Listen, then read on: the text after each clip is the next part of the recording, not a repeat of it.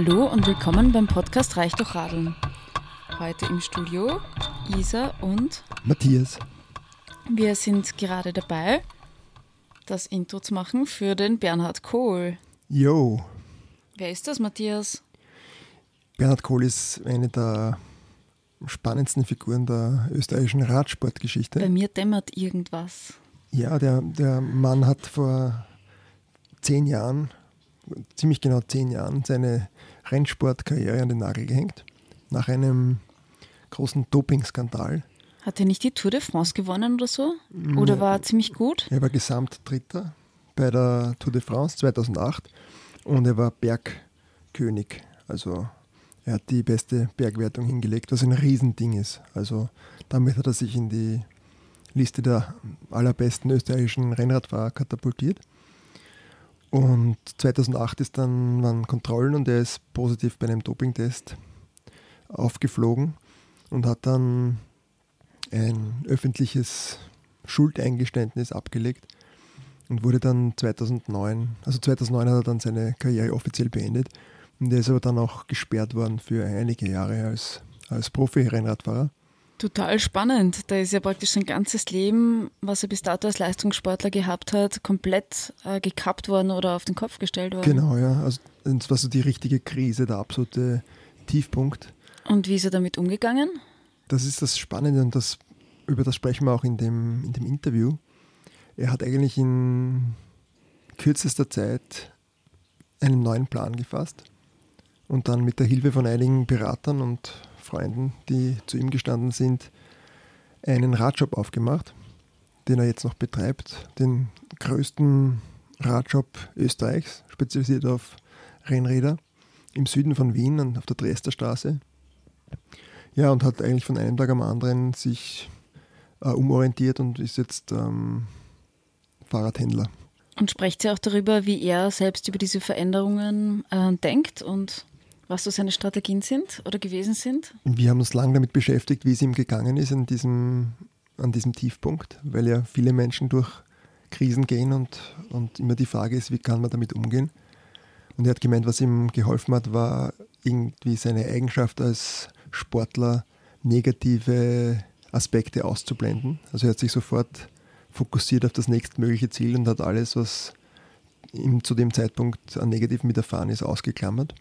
Und das zweite ist äh, ein romantischer Faktor, weil er hat Ende 2008 nach der Tour de France seine heutige Frau kennengelernt und mit der dann Familie gegründet und geheiratet und ich würde sagen, der gewaltige Erfolg im Radfahren war dann gefolgt von sehr schönen äh, Momenten im, im Privatleben und das hat das ausgeglichen für ihn. Na, dann freuen wir uns auf ein sehr reichhaltiges äh, Interview mit dem Bernhard Kohl, der übrigens, wie ich beim Reinhören gemerkt habe, ein totaler Interviewprofi ist. Also das hat er sicher nicht abgelegt.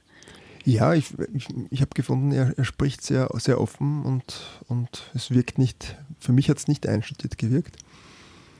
Aber ja, ich finde ihn angenehm als Gesprächsmann. Ich, ich glaube, was so angenehm ist, ist, er sprudelt so richtig. Also er, man hat nicht den Eindruck, er hält irgendwas etwas zurück. Mhm. Oder verbirgt etwas. Mhm. Was ihm übrigens ähm, in, in, in, Rennradkreisen, also unter Sportlerkollegen, natürlich nicht sehr beliebt gemacht hat. Er sagt auch, alle Freunde aus dem Fahrradrennsport, die sind ihm heute nicht mehr gewogen, weil er halt ganz offen gesagt hat, dass jeder dopt, ohne Doping keine Höchstleistungen passieren und es ist nur eine Frage, wie, gut man das Ganze verbergen kann. Also auch so ein bisschen ein Porträt vom Spitzensport an sich, was da über den Bernhard Kohl ähm, in der Sendung aufgerollt wird, oder? Absolut, mhm. ja. Cool. Dann ab in die Sendung. Wir sind bei Bernhard Kohl im Radgeschäft, Dresdner Straße. Danke für deine Zeit, Bernhard. Sehr gerne, hallo. Die erste Frage ist praktischer Natur. Wir sind ja größtenteils öffentlich hier, die Magda und ich. Der Einzige, der so tapfer war, herzukommen mit dem eigenen Fahrrad, ist der Klaus. Tipp: Wintertraining. Was sollte man beachten? Also das Wintertraining ist eigentlich das entscheidende Training. Das war so bei mir im Profileben früher, im Winter wird der Radlfahrer gemacht. Das ist definitiv so. Also wer im Winter nicht trainiert, wird im Sommer die Lorbeeren nicht ernten. Und ja, ich glaube, wichtig ist es, dass man über den Tellerrand hinausschaut und nicht nur Radl fährt, sondern einfach andere Sportarten macht. Weil nicht nur das ganze Jahr Radlfahren macht Spaß, sondern Langlaufen, Skitouren, Skifahren, Rudern. Also andere Sportarten sind sehr willkommen im Winter. Und wenn ich mit dem Radl dann doch unterwegs bin, wie sollte ich da adjustiert sein? Es gibt kein schlechtes Wetter, es gibt eine falsche Kleidung. Das habe ich auch gelernt. Irgendwann wird es trotzdem kalt, aber natürlich die richtige Bekleidung macht sehr viel aus. Also natürlich mehrere Schichten anhaben, nicht nur eine dicke Jacke, sondern das Zwiebelkonzept funktioniert, glaube ich, sehr gut und ist im Radsport genauso das Richtige. Ich denke mal, die Atemluft ist irgendwie oft sehr unangenehm kalt. Äh, machst du da irgendwas dagegen, wenn du Radl fährst bei kalten Temperaturen? Man sollte einfach nicht zu intensiv fahren. Die kalte Luft ist da, aber das hat man beim Skifahren, das hat man ja auch, wenn man draußen geht. Das heißt, das macht immer die Intensität aus. Einfach einen Gang ruhiger schalten, die Natur genießen und ja, im Freien fahren. Ich glaube generell, dass der Bernhard da ein bisschen uh, weniger keucht ist wie du, wenn das möglich ist. Das könnte sein, früher zumindest. Sehr wahrscheinlich. Ja, Bernhard, ein Grund, warum wir so gerne mit dir reden wollten, ist, weil du alles hast, was zu einer Heldenfigur taugt, im Sinne einer klassischen Heldenreise.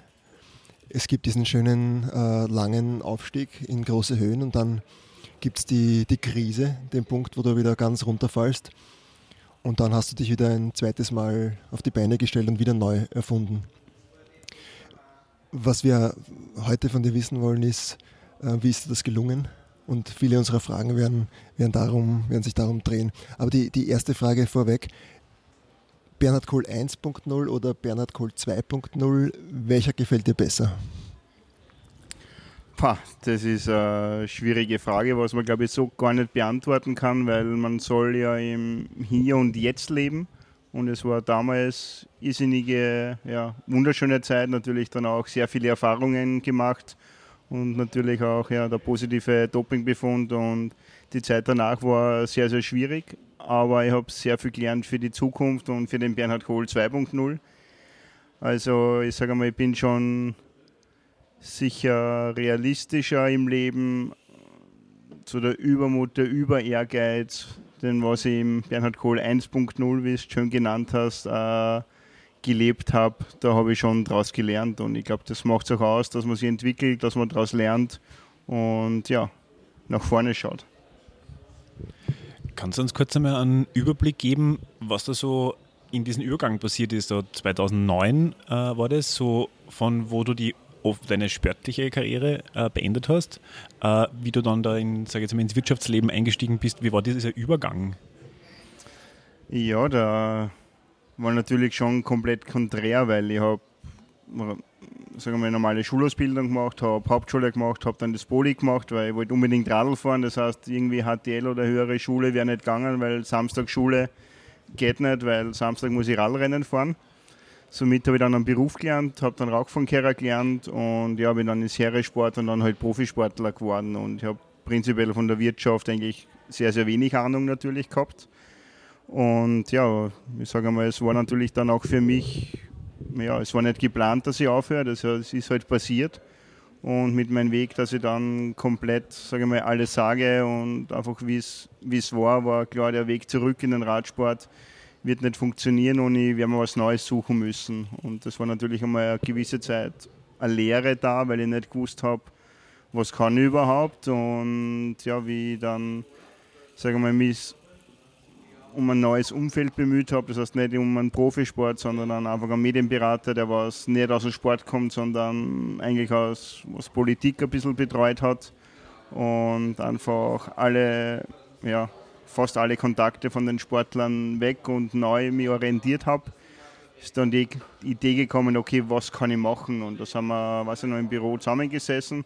In welchem Büro?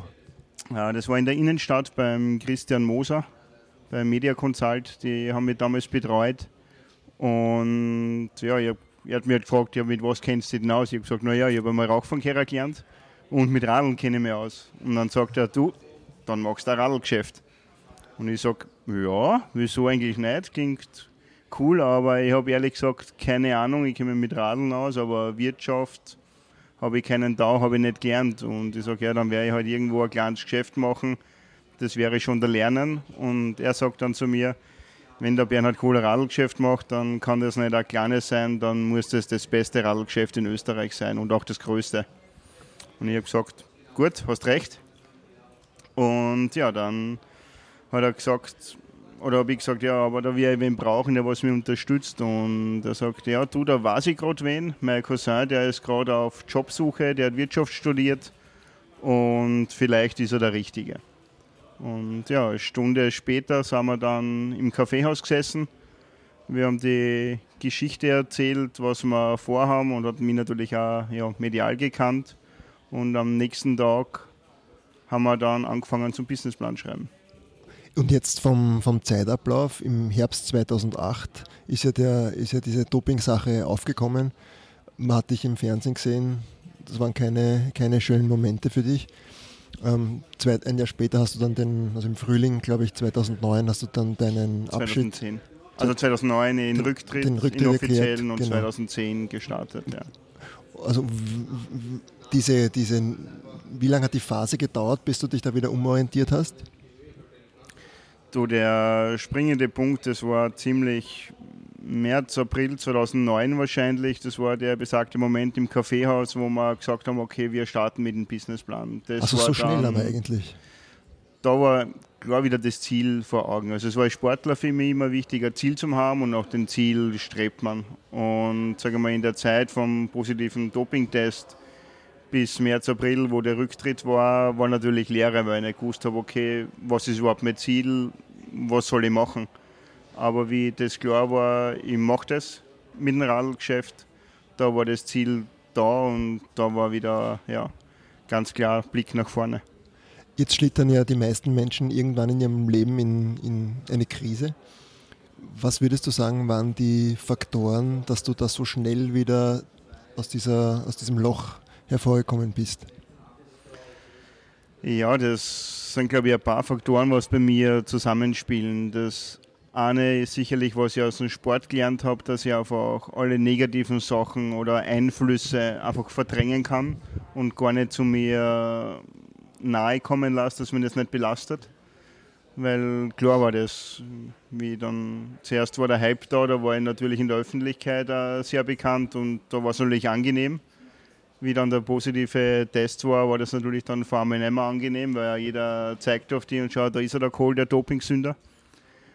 Und das habe ich aber gut wegblenden können. Also das ist die eine Gabe. Das zweite Glück. Also so Fokus, ein bisschen Fokus und alles andere. Alles andere weg, genau. Also der eigene Blick und ich habe es ja gar nicht wahrgenommen, wenn mir die Leute jetzt angeschaut haben. Und also das kann ich sehr gut ausblenden. Und das zweite war, dass ich direkt nach der Tour der Frau als meine jetzige Frau kennengelernt habe und die auch mir in der schweren Zeit immer beigestanden hat und nach wie vor, jetzt haben wir mittlerweile zwei Kinder, Sie arbeitet im Geschäft mit und das war natürlich ein irrsinnig starker Rückhalt. Familie, die Frau und ja, die engsten Freunde, weil nach einem Erfolg hat man tausend.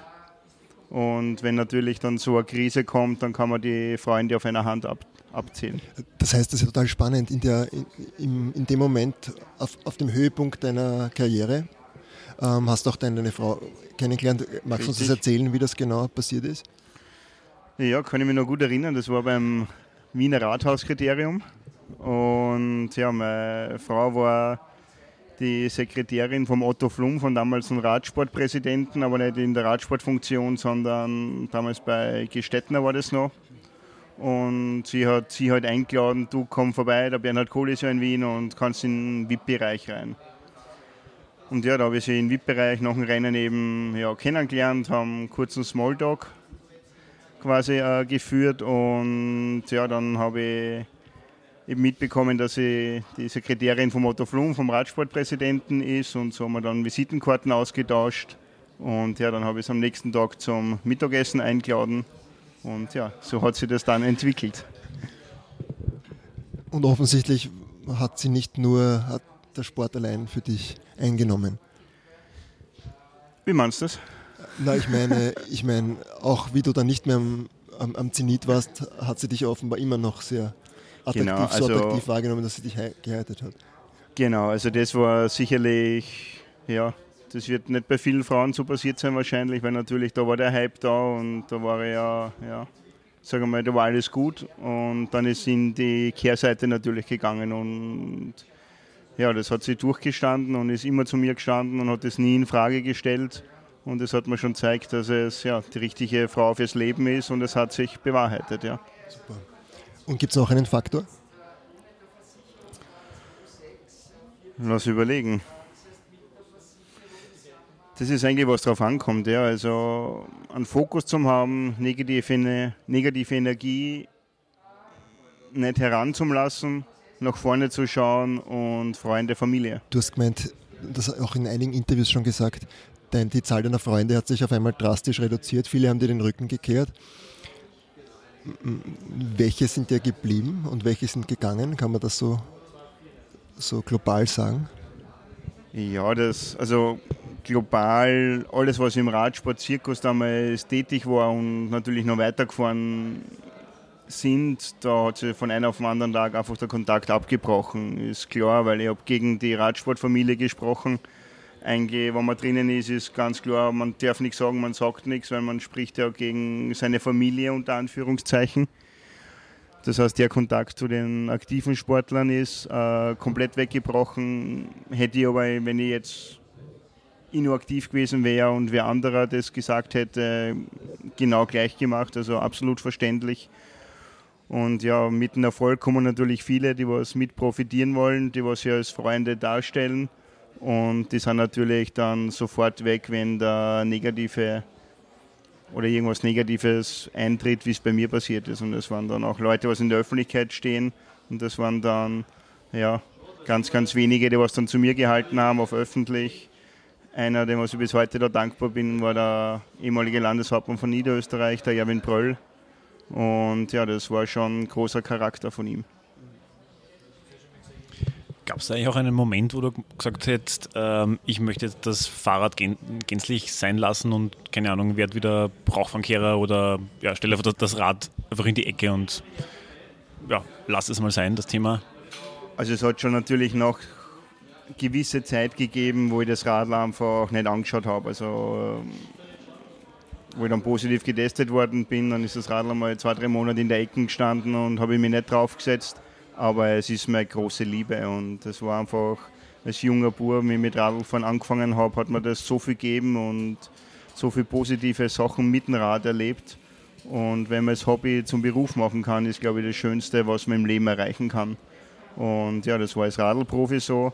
Und jetzt im Berufsleben wieder, weil natürlich einfach ja, das zum Vermitteln, den, den Spaß, den Freude am Radsport, das kann ich jetzt im Geschäft und das ist das Schöne.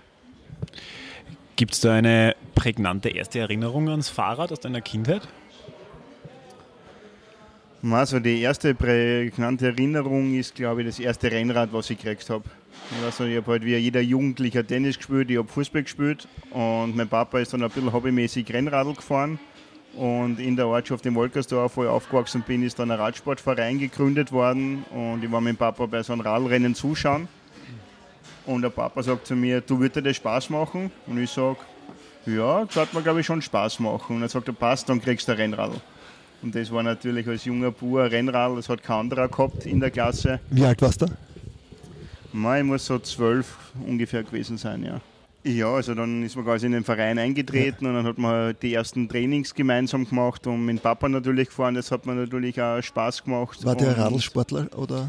Also er hat früher auch Fußball gespielt und ist dann, ja, keine Ahnung, ich glaube, er hat so mit 35 zum Radlfahren angefangen und ja, das Talent, was er hat, habe ich schon ein bisschen mitgeerbt für den Ausdauersport.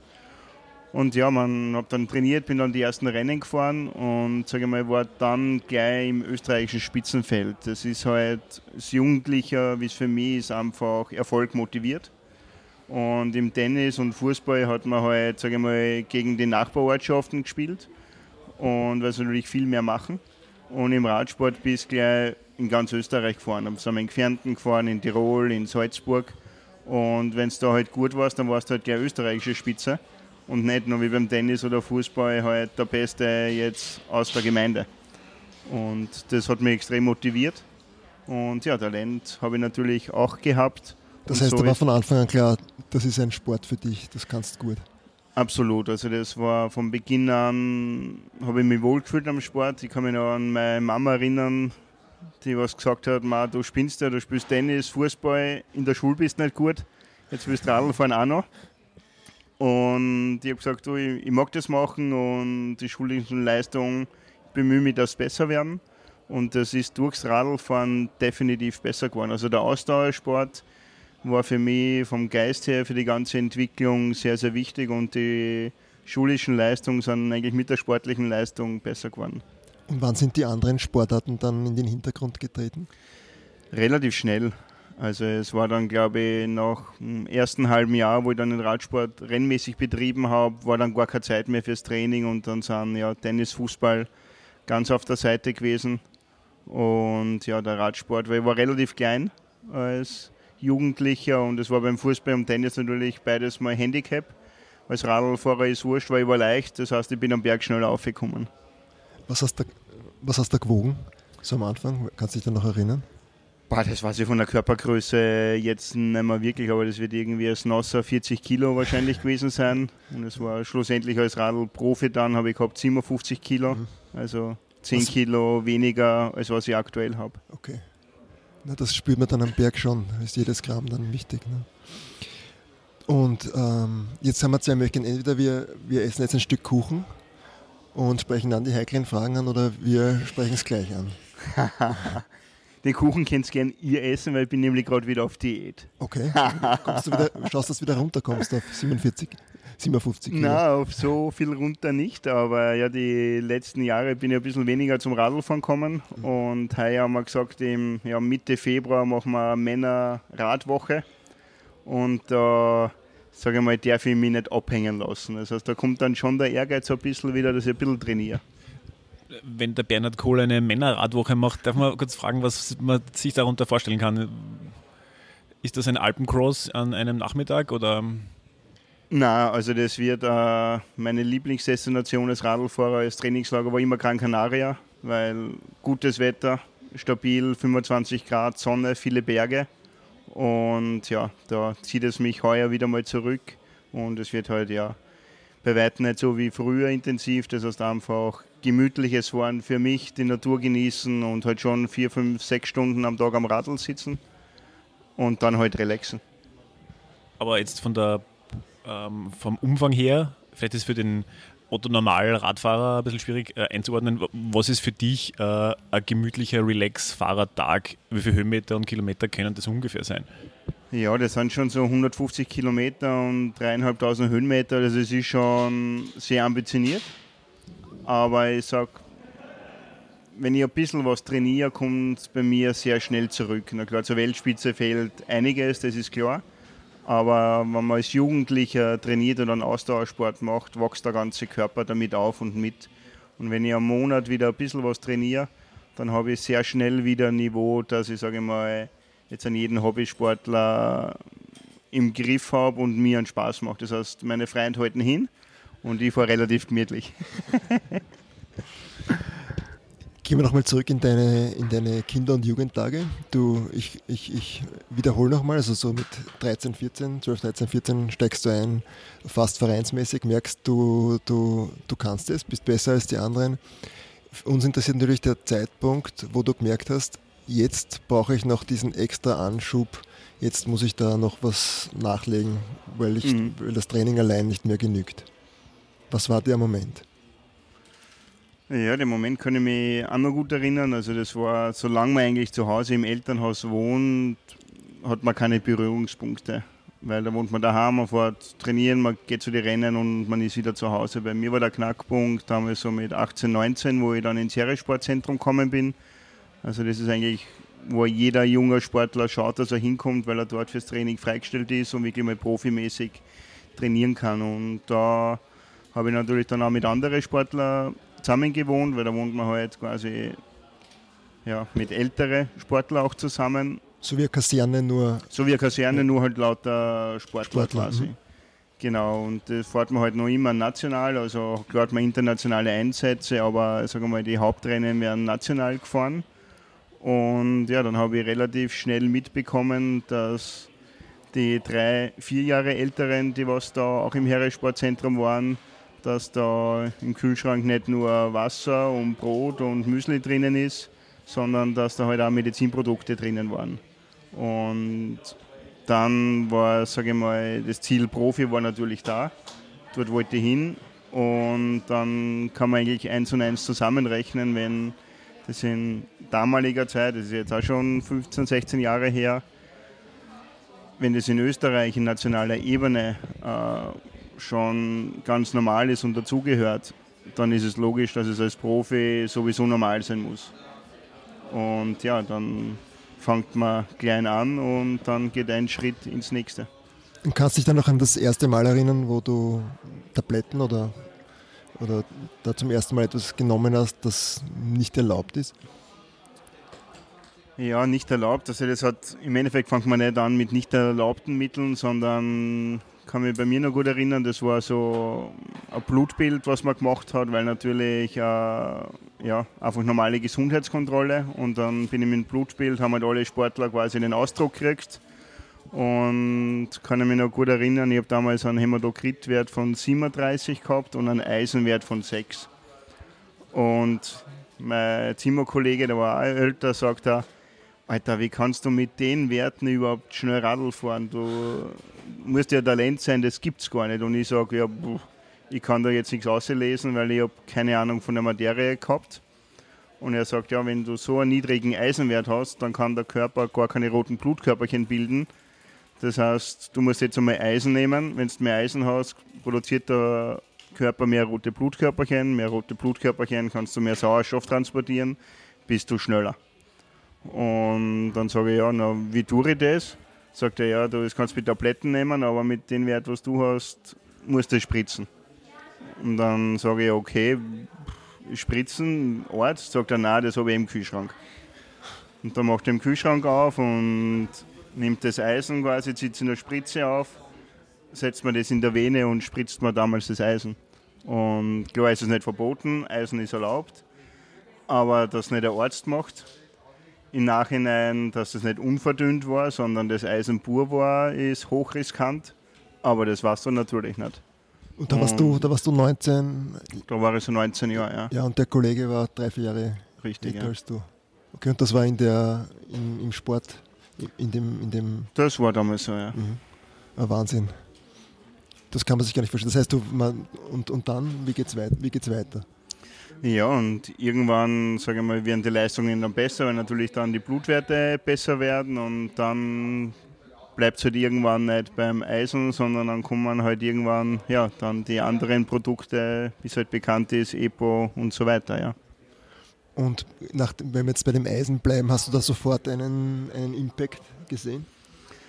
Na, das geht natürlich auch nicht von heute auf morgen, weil das dauert auch wieder ein, zwei Monate, bis natürlich dann sich der Körper regeneriert, dann mehr Blutkörperchen hat und die Leistungen werden besser. Klar ist dann eine Kopfsache auch oder Placebo-Sache, weil du denkst, okay, jetzt spiele ich da auch mit, jetzt mache ich das gleiche wie die anderen, also da muss man besser gehen.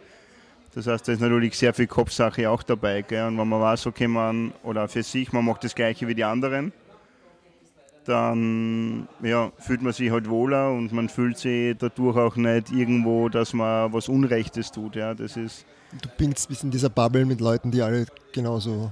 genau, ja, und das ist ne? sicherlich war damals bei mir das Grundproblem, dass äh, es hat halt keine Aufklärung damals noch gegeben und für mich war das einfach, ja, das gehört dazu zum Sportlerleben, wie Essen, Trinken, Schlafen gehen.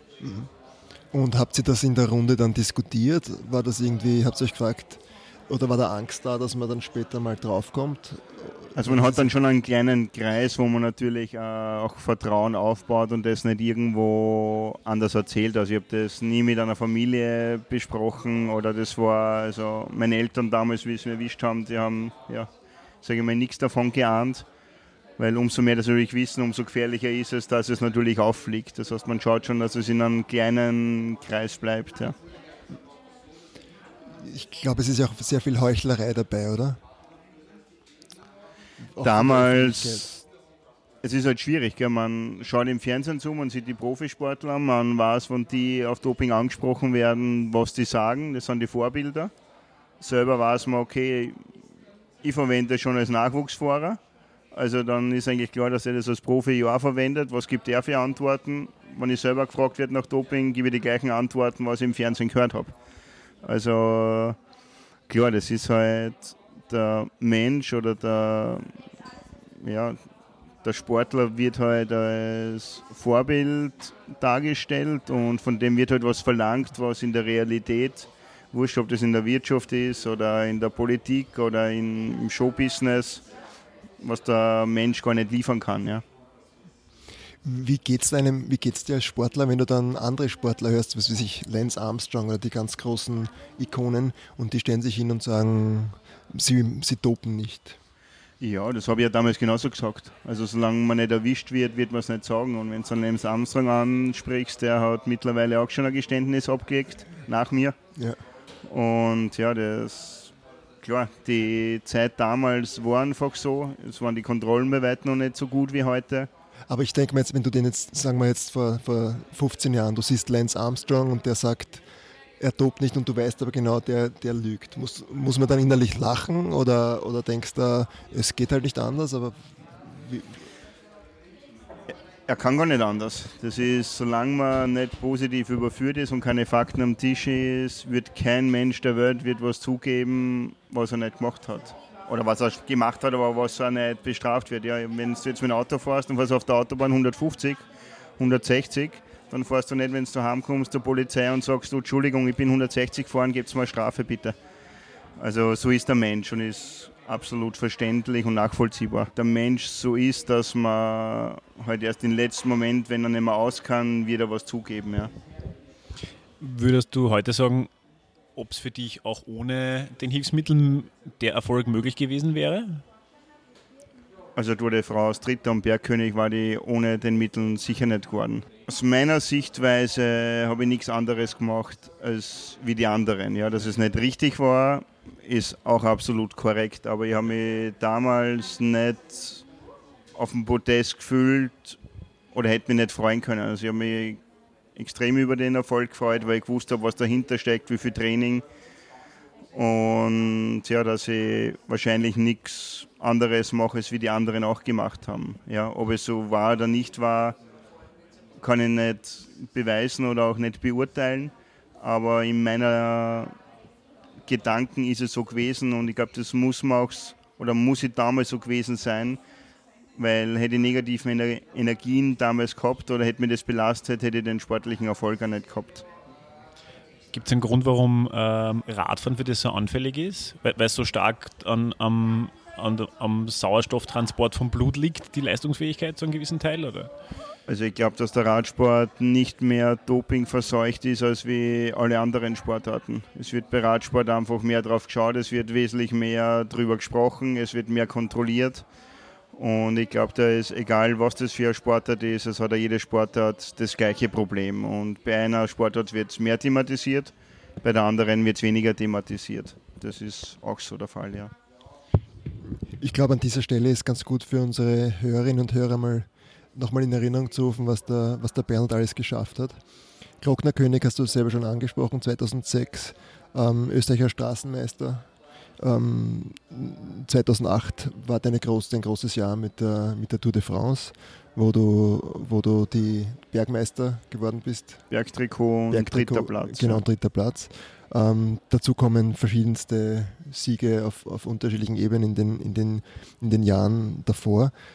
Ähm, meine Frage an dich, ähm, hast du das Gefühl, dass du 2000, angenommen diese Doping-Geschichte wäre nie aufgekommen, Würdest du sagen, dass, dass du 2008 am Zenit warst, also am Höhepunkt? Oder glaubst du, wärst dann noch einige Jahre weiter bergauf gegangen? Also hätten es mich nicht erwischt, 2008 klar wäre weitergefahren. Und klar ist einmal den Erfolg haben, äh, eine Wahnsinnsleistung. Das natürlich dann bestätigen, die Jahre drauf ist natürlich äh, umso schwieriger, weil einfach sehr, sehr viel zusammenspielen muss, dass man Jahr zu Jahr am selben Zeitpunkt in Topform ist. Aber ich habe schon auch in der Vergangenheit bewiesen, dass ich in der Weltspitze bergauf äh, meine Leistung erbracht habe, mich extrem gut fokus fokussieren kann. Und Also ich glaube schon, dass ich mich, also ob es jetzt wieder Podium geworden wäre, aber ich sage Top 10 ist schon, was ich Jahr für Jahr erreichen hätte können, ja. Ich meine, das ist, glaube ich, wichtig und du hast das auch schon angesprochen. In so, in ein, von so einer laienhaften Sicht klingt das manchmal so wie die Leute dopen und dann brauchen sie nicht trainieren. In Wirklichkeit ist das ja, ist ja eine, ein Training in einer gewaltigen Dimension die Voraussetzung, dass man überhaupt in eine, in eine derartige, mhm. in eine derartige äh, Klasse überhaupt aufsteigen kann. Ähm, aus heutiger Sicht sind deine Erfolge weniger wert, weil du aufgeflogen bist? Oder, ist es, oder bleibt das für dich gleich wertvoll? Na, für mich bleibt es die gleiche Wertigkeit, weil ich weiß, was ich damals gemacht habe. Ich weiß natürlich auch von ja, anderen Kollegen, was die gemacht haben oder auch manche vielleicht nicht gemacht haben. Einer hat mehr, einer hat weniger Talent. Aber ja, ich weiß, wie viel wie hart ich dafür trainiert habe und das ist viel, viel mehr als Doping. Ja. Das ist, wenn ich bei der Tour de France mit einem Kilo mehr am Start gewesen wäre, hätte man das ganze Doping nichts genutzt, wäre 20. geworden wahrscheinlich. Ein Kilo mehr auf einen Höhenmeter, jetzt warten wir 55.000 Höhenmeter, das heißt, man schleppt Tonnen mehr über die Tour de France mit und das sind alles so kleine Punkte, wenn die Ernährung nicht passt, wenn die Regeneration nicht passt. Ein Sturz also da kann sehr, sehr viel passieren. Ist es ganz exakt durchgeplant, in welchem Status du sein musst? Hast einen Trainingsplan, der dich genau dorthin führt, dass du am Start äh, bei einer maximalen Leistungsfähigkeit bist wahrscheinlich, oder? Genau, also ich sage mal, hat sich mittlerweile auch ein bisschen geändert. In meiner Zeit war noch ein bisschen mehr Gefühl gefragt. Das heißt, auf den eigenen Körper hören, was braucht man, wie viel muss man trainieren oder wie intensiv trainiert man das hat sich mittlerweile auch sehr geändert. Also es gibt immer mehr die, die Wattgeräte, wo man einfach vom Trainingsplan ganz genau erfahrt, okay, man fährt fünf Minuten den Pulsbereich oder den Wattbereich, fünf Minuten den. Das Ganze ist viel mehr kontrollierter, viel mehr zur Maschine geworden. Gell? Also es war damals bei mir noch mehr der Mensch gefragt und heutzutage ist mehr das Computerprogramm, was den Trainingsprogramm für einen Sportler, der was dann eigentlich wie eine Maschine fast funktioniert dazu, ähm, wenn man einen erfolgreichen Radsportler hernimmt, äh, wie viel Prozent ist da, wenn man das einteilen kann, wie viel Prozent ist da hartes Training, wie viel Prozent ist Talent, wie viel Prozent ist eine optimale Betreuung und vielleicht, was wir vorher angesprochen haben, ein bisschen äh, medizinische Nachhilfe? Also ohne Talent funktioniert es einmal gar nicht. Also wenn man jetzt Talent hernimmt, jetzt einen Lenz Armstrong und einen Jan Ulrich vielleicht, dann hat er Jan Ulrich mit Abstand am meisten Talent. Aber der Lenz Armstrong hat den viel besseren Trainingsehrgeiz oder Härte zu sich selber gehabt, Seriosität. Und da hat er das wieder weggemacht und deswegen hat der Lenz Armstrong sechsmal die Tour gewonnen und der Jan Ulrich hat einmal die Tour de France gewonnen. Das heißt, das ist ein Zusammenspiel. Ja. Und die beiden, also Talent ist das eine, Fleiß ist das zweite. Und dann in der Weltspitze machen halt nur 3-4 Prozent, macht dann natürlich die Medizin aus. Was dann auch noch einen Unterschied ausmacht. Aber ganz vorne, wie es die Jahre gezeigt haben, wurscht, ob das jetzt ein Armstrong war, ob das ein Ulrich war, ob das ich war. Ja, ich glaube, es hat nicht sehr viele Tour de France-Sieger gegeben, die was irgendwann nicht positiv getestet worden sind in meiner Zeit, wo ich aktiv war. Ähm, zur besseren Vorstellbarkeit, wie schaut in einer aktiven Karriere ein durchschnittlicher Trainingstag aus? Also bei mir war es so, also ich habe schon Talent gehabt, aber habe mir schon extrem hart arbeiten müssen. Also bei mir war zum Beispiel Familie oder Frau, Freundin in meiner aktiven Zeit hätte keinen Platz gehabt. Eigentlich, weil ich, bei mir war in der Früh aufstehen, dann war eine halbe Stunde auf nüchternen Magen rudern, das heißt einfach ein Ganzkörpertraining. Dann Frühstück, von Frühstück fünf bis sieben Stunden am Radl, Radl zurück, kurz was essen, auf die Couch legen, Fernseher, ja nicht mehr auf die Füße sein. Also nicht irgendwie jetzt Kaffee trinken gehen oder shoppen gehen. Dann Abendessen, schlafen. Und das Tag ein, Tag aus. Und wenn jetzt bei mir ein Störfaktor wie eine Freundin gewesen wäre, dann würde ich natürlich auch was vom Leben haben und dann hätte ich meine Leistung schon gar nicht so bringen können. Also deswegen bin ich ja im Nachhinein glücklich, dass bei mir so passiert ist. Und ja, mit meiner Frau jetzt ein glückliches Leben führe, weil wäre ich weiter Profi gewesen, wäre die Entscheidung für mich wahrscheinlich schwierig gewesen. Ja, ist die Frau oder ist der Sport? Und wahrscheinlich wäre es damals der Sport gewesen. Ihr habt ja mittlerweile Kinder. Wie erzählst du deinen Kindern von deiner Profikarriere eigentlich? Ja, also die, die größere ist sieben. Da ist es jetzt schon ein Thema, weil sie, ja, sie weiß natürlich auch, dass ich früher Radl gefahren bin und sie sagt auch, mein Papa war der beste Radfahrer auf der ganzen Welt.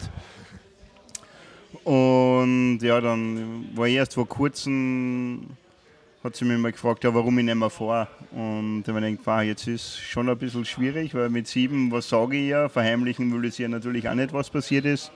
Und dann habe ich sie ja einfach so gesagt, wie es halt war, dass ich eben ja, medizinisch nachgeholfen habe und das nicht richtig war. Und dann erwischt worden bin und meine Karriere dann halt beendet habe. Ja. Mit welchen Vergleichen erklärt man das einem kleinen Kind? Wie abschreiben bei einer Schularbeit oder bei einer Hausübung? Ma, ich habe gar keinen Vergleich gebracht und also sie, ja, wird sicherlich, sage ich mal, wenn sie größer wird, wahrscheinlich mehr in Berührung oder Fragen dazu bekommen.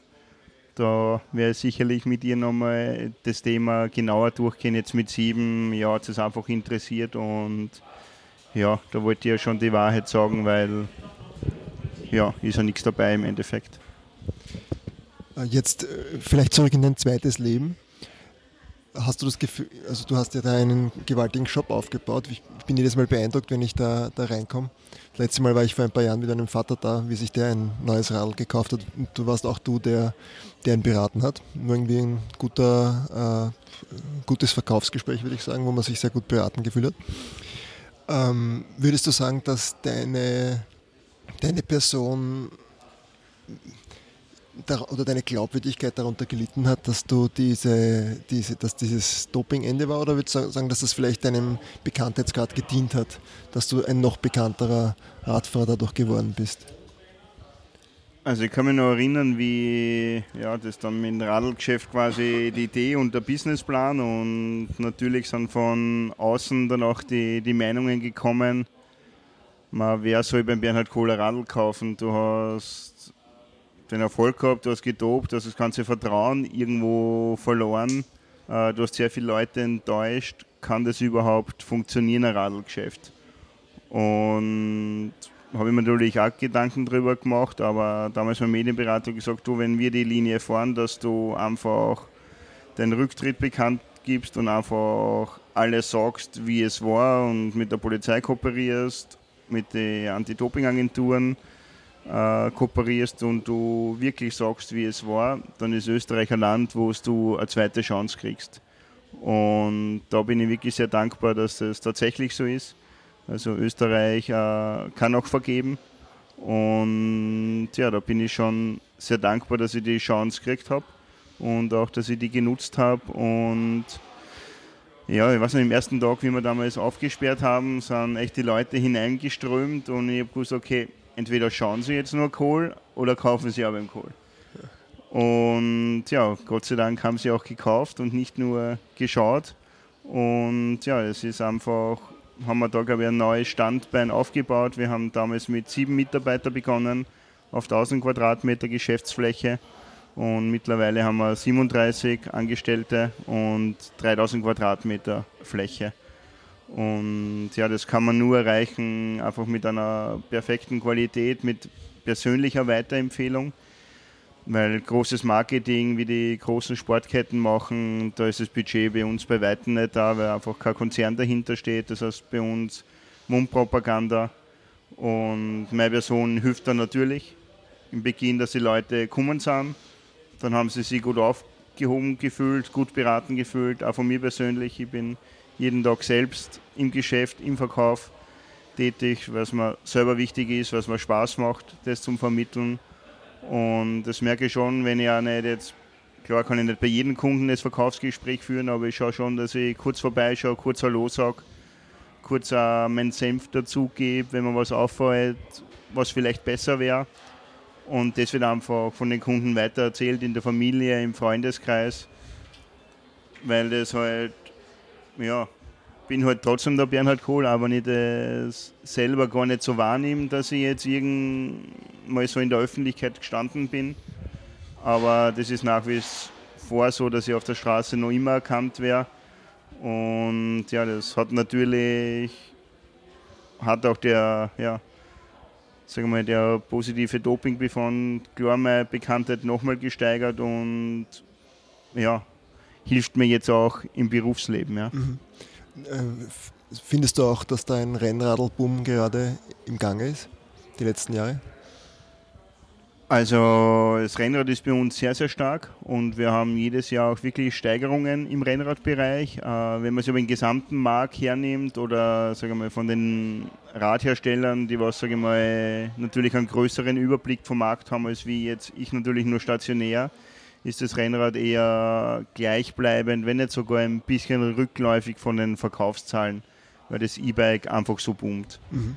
Aber aufgrund meiner Person, meiner Vergangenheit, der Kompetenz, die Riesenauswahl an verschiedenen Renn Rennrädern, was wir haben, haben wir schon ja, jedes Jahr einen starken Zuwachs bei Rennrädern. Mhm. Okay, sollen wir zum, zum letzten Teil kommen mit der Verkehrspolitik oder möchtest du noch da vielleicht als Überleitung zum äh, etwas verkehrspolitischen Teil. Ähm, die Dresdner Straße ist jetzt nicht unbedingt als das Eldorado für Radfahrer bekannt. Gibt es einen Grund, warum das hier ist? Also die Standortwahl, äh, der Süden von Wien war für mich damals klar, dass ich irgendwo da ein Radlgeschäft machen will, weil also aufgewachsen bin in Wolkersdorf, habe dann gelebt in, in Kärnten und der Süden von Wien hat mir immer schon gefallen. Ich war damals auch im Heeressportzentrum in Wien. Das heißt, ich habe da sehr, sehr viel Zeit am Rad im Wienerwald verbracht und da wollte ich einfach meinen Lebensmittelpunkt haben. Meine Frau ist aus Reichenau meine Eltern aus Wolkersdorf. Das heißt, auch irgendwo die Nähe zur Familie mit den Kindern angenehm. Das heißt, wir haben einfach damals da in den Kretzel gesucht und haben uns viele Objekte angeschaut. Und schlussendlich sind wir dann auf das Objekt gestoßen, wo wir aktuell sind und ich bin reingegangen und habe gespürt, okay, das ist es. Und eigentlich war es um 400 Quadratmeter damals zu groß zu unserem Businessplan. Und dann ist es halt um die Bankfinanzierung gegangen, weil natürlich Ladenbau, das kostet natürlich und es war halt nicht mehr wirklich viel Geld da. Und die Banken haben gesagt, man macht es um die Hälfte kleiner und der Standort ist schlecht, weil da die letzten drei Geschäfte, was drinnen waren, waren drei Monate drin und haben sich ein gutes Gefühl. Und Gott sei Dank haben wir dann doch eine Bank gefunden, die was uns finanziert hat, weil ich der Meinung war, der Standort ist immer nur so gut, wie das Geschäft ist. Und das hat sich ja bewahrheitet. Und ja, wenn man sich unsere Geschichte anschaut, von eigentlich 400 Quadratmeter zu groß. Nach drei Jahren waren wir schon zu klein und mittlerweile haben wir 3000 Quadratmeter. Dann war die Standortwahl damals goldrichtig. Und ja, sicherlich nicht das Beste mit dem Rad herzukommen, aber die meisten Leute kommen halt doch mit dem Auto, wollen einkaufen, suchen einen Parkplatz und wollen das Radl halt gleich mitnehmen. Und da war der Standort perfekt, weil natürlich Süden von Wien ein sehr, sehr starkes Einzugsgebiet ist. Einfach der Speckgürtel im südlichen Bereich sehr finanzkraftig ist. Von Wien gut erreichbar, weil einfach der Parkplatz vor der Tür ist. Und ja, ich glaube, da haben wir mal alles richtig gemacht. Aber zum Verständnis, es ist, du hast hier am, am gleichen Standort ausgebaut. Selber Standort ausgebaut, genau. Also es war auch ein Glücksfall, dass quasi hinter uns die Fläche frei geworden ist und wir damals nach drei Jahren ja, die Fläche übernommen haben. Das war eine gleiche Situation eigentlich. Haben wir gesagt, uns fehlen vielleicht 200, 300 Quadratmeter Lagerfläche. Und das waren dann auf einen Schlag 1700 Quadratmeter mehr. Aber war wieder so ein Bauchgefühl von mir, na, das passt. Und was uns Gott sei Dank in die Karten gespielt hat, war das E-Bike-Thema. Dass das einfach genau in den Umstieg von der kleinen auf der großen Fläche der Boom genau gestartet hat. Okay. Ist das also ein großer Unterschied, wie viel du an, an, an Rädern verkaufen musst? Ist, ist ein E-Bike einfach bringt mehr Marge, bringt mehr, mehr Umsatz? Na, bringt mehr Marge nicht, aber bringt mehr Stück natürlich. weil der gesamte Radmarkt verändert sich im Endeffekt nicht, der bleibt gleich, aber das E-Bike schafft aktuell das Wachstum. Es erschließt neue Kundengruppen. Es erschließt neue Kundengruppen, genau. Also und ein bisschen E-Bike kostet halt einfach gleich mal 2000 Euro oder 3000 Euro und ein normales Rad, sage ich mal, kriegt man um 700 Euro. Das heißt, der Durchschnittspreis wird höher und man braucht den Platz, dass man es ausstellt. Weil viele Geschäfte haben das Problem, die E-Bike-Nachfrage ist sehr hoch. Was machen die Händler? Die stellen sie für E-Bikes rein. Nur haben sie keinen Platz für normale Räder mehr. Das heißt, sie verkaufen weniger normale Räder und verkaufen mehr E-Bikes. Und durch unsere Größe können wir alle Segmente abbilden und verkaufen. Okay, das ist ein dreifacher Glücksfall sozusagen. Richtig. Ähm, generelle Frage, ist dir Radfahren so als verkehrspolitische Ansicht äh, auch ein großes Anliegen? Also ich glaube schon, dass äh, so eine Stadt wie Wien hat definitiv ein Verkehrsproblem. Und da ist das Fahrrad eine irrsinnig gute Möglichkeit, da einfach ja, Verkehrsdruck wegzu, wegzubringen. Und sagen wir, es gibt sicherlich wesentlich schlechtere Städte, auch ein Radnetzwerk. Klar könnte es noch wesentlich besser sein, aber natürlich das Ganze zu vereinen, wenn die Straßen da sind, ist natürlich auch äh, ein schwieriger Punkt. Aber ich glaube, in Wien sind schon sehr, sehr viele mit Rädern unterwegs. Wie kommst du selber in der Früh ins Büro? Oder in die Arbeit? Also ich habe das Glück, dass ich selber mit dem Rad fahren kann. Also ich wohne unweit vom Geschäft in Niederösterreich, in Brunn am Gebirge und wenn es das Wetter zulässt, das heißt nicht regnet oder schneit, dann ja, habe ich zehn Minuten mit dem Rad her und ja, es macht schon sehr angenehm natürlich auch für die Familie, weil einfach der Weg sehr kurz ist und ja, wir dadurch auch nur ein Auto brauchen. Fast mit dem Rennradl oder hast du ein Stadtrad? Also verschiedene, meistens vor allem ein Rennrad, weil es einfach ja nur immer am schnellsten geht, am besten rollt. Aber ja, sagen wir mal, durchs Geschäft habe ich natürlich nicht nur ein Rad, sondern ja, haben wir verschiedene Testräder, E-Bikes natürlich auch. Aber meistens bin ich schon mit dem Rennrad unterwegs. Ich habe auch ein Lastenfahrrad für die Kinder mit E-Unterstützung. Das heißt, das steht auch daheim, aber das steht in der Garage, also da steht es der Frau nicht im Weg herum wo ich halt echt die zwei Kinder vorne reinsetze und Kindergarten, Schule, den Weg mit dem Radl mache. Macht mir einfach einen Spaß, den an Kindern macht es einen Spaß. Und ja, ich sage mal, alle Wege, was ich nicht mit dem Auto machen muss, schaue ich eigentlich, dass ich mit dem Radl mache. Und da ist das Lastenfahrrad äh, ja, cooles Gefährt, wo ja, die Leute auch schauen. Gell. Als Rennradfahrer im Straßenverkehr, wie geht es Ihnen da? Ja, man muss schon extrem aufpassen. Also man muss, man ist der schwächere Verkehrsteilnehmer und man muss mit, mit dem Verkehr umgehen und man muss mitdenken, äh, einfach mit den ganzen PKWs, mit den LKWs, weil die schätzen oft natürlich die Geschwindigkeit auch falsch ein, haben oft einen Stress von der Arbeit haben irgendwelche Probleme, wollen geschwind heim. Und natürlich verhalten sich alle Radlfahrer auch nicht korrekt. Und ich sage, für einen Quereinsteiger, der was halt nie Rennradl gefahren ist und mit 30, 35, 40 zum Rennradfahren anfängt, für den ist es natürlich ganz anders als wie für mich, weil ich aufgewachsen bin von klein auf. Für mich war das immer normal oder in einem Profipeloton mit 200 Leuten auf engstem Bereich fahren, wo man ständig Körperkontakt hat, irgendwo antitscht. Was sind die häufigsten Problemsituationen? Man hat die häufigsten Problemsituationen, dass einfach die Autofahrer zu knapp überholen und einfach ja, die Radlfahrer schneiden. Teilweise bedingt, weil die Radlfahrer unnötigerweise nebeneinander fahren. Das ist sicherlich auch der Fall. Gut, aber, aber im, Training wäre das ja sogar erlaubt, oder? Im Training ist erlaubt, aber ich glaube, man muss schon abschätzen, fährt man von der Bundesstraße oder fährt man irgendwo im Wienerwald, wo kein Verkehr ist. Aber das ist ja generell ein, ein sehr kontroverses Thema mit dem Nebeneinanderfahren, weil es gibt jetzt Leute, die wiederum sagen, eigentlich, wenn ich jetzt zum Beispiel von der Bundesstraße fahre, ist ja vollkommen irrelevant, ob ich nebeneinander fahre oder hintereinander fahre, weil der Autofahrer sollte sowieso beim Überholen auf die Nebenspur fahren. Da kann es mir eigentlich vollkommen wurscht sein, ob, ich, ob wir zu zweit nebeneinander fahren, hintereinander fahren. Wenn er vorbei könnte, dann hätte er sowieso zum Dahinterbleiben eigentlich. Klar, das ist halt, aber der Radfahrer wird halt nicht als klassischer Verkehrsteilnehmer gesehen. Ja, wenn ein Traktor ist, dann muss ja den Traktor hinten nachfahren und wäre erst dann überholen, wenn es wirklich geht. beim Radlfahrer wird das Ganze halt ein bisschen lockerer gesehen. Zum Thema schöne Fahrraderlebnisse, gibt es irgendwas, wenn du so zurückdenkst an Dinge, die du am Fahrrad erlebt hast, was irgendwie so ein herausragendes, schönstes Fahrraderlebnis war? Also das habe ich eigentlich nach wie vor, wenn man in der Natur ist und ja, blauer Himmel, warmes, kein Wind und einfach ja, auf dem Rennrad, man kann einfach super abschalten, man kann dahin gleiten. Ist beim Mountainbike weniger so, da ist man immer konzentriert. Aber das Rennradfahren ist sehr relaxend und man kommt sehr viel zum Nachdenken. Und das merke ich ja bei mir, dass da einfach die besten Ideen auch nach wie vor noch beim Rennradfahren kommen. Und wenn man irgendwo so im Hinterland ist, also meine Schwiegereltern sind aus Reichen aus der Rax.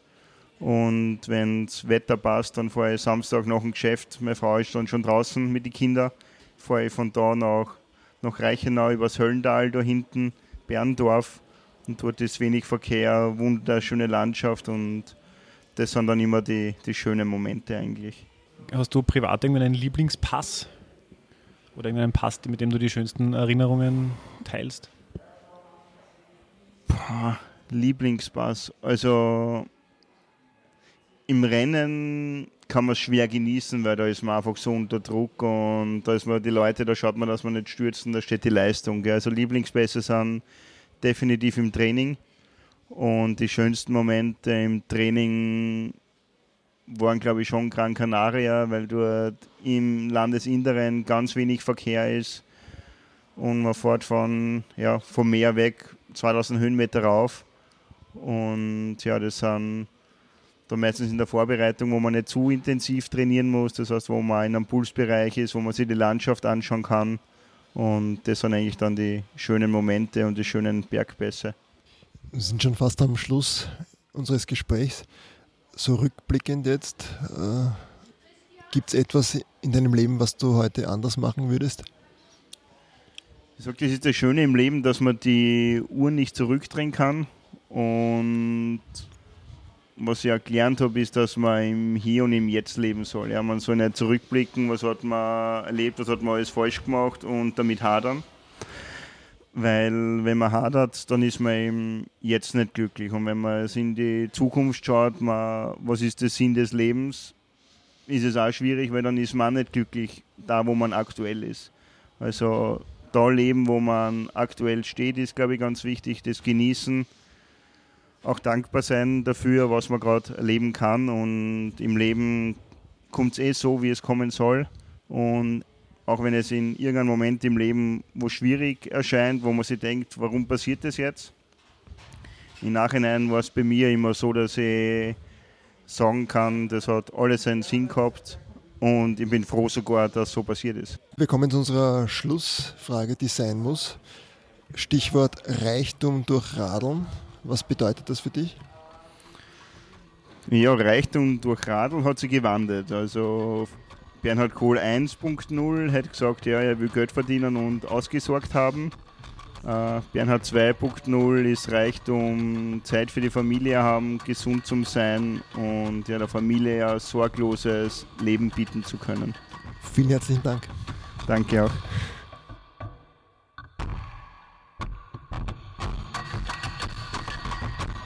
Das war die neue Folge von Reich durch Radeln. Schön, dass ihr mit dabei wart. Wir produzieren unseren Podcast auf ehrenamtlicher Basis in Kooperation mit der Argus und dem österreichischen Fahrradmagazin Drahtesel. Dieser Podcast ist kostenlos. Eure Anerkennung ist unser Lohn. Wenn euch die Episode gefallen hat, shared und liked uns. Am meisten freuen wir uns über eine Bewertung auf eurer Podcast-Plattform. Ihr findet uns bei Spotify, iTunes, Google Podcast und allen gängigen Android-Anbietern und auf www.drahtesel.or.at. Wir freuen uns über euer Feedback. Gibt es Gäste, die euch besonders interessieren, bestimmte Themen? Seid ihr vielleicht selbst sogar durch das Radfahren zu Reichtum gelangt und wollt mit uns darüber sprechen? Schickt uns eine E-Mail an reichdurchradeln.posteo.de. Baba und bis zum nächsten Plausch.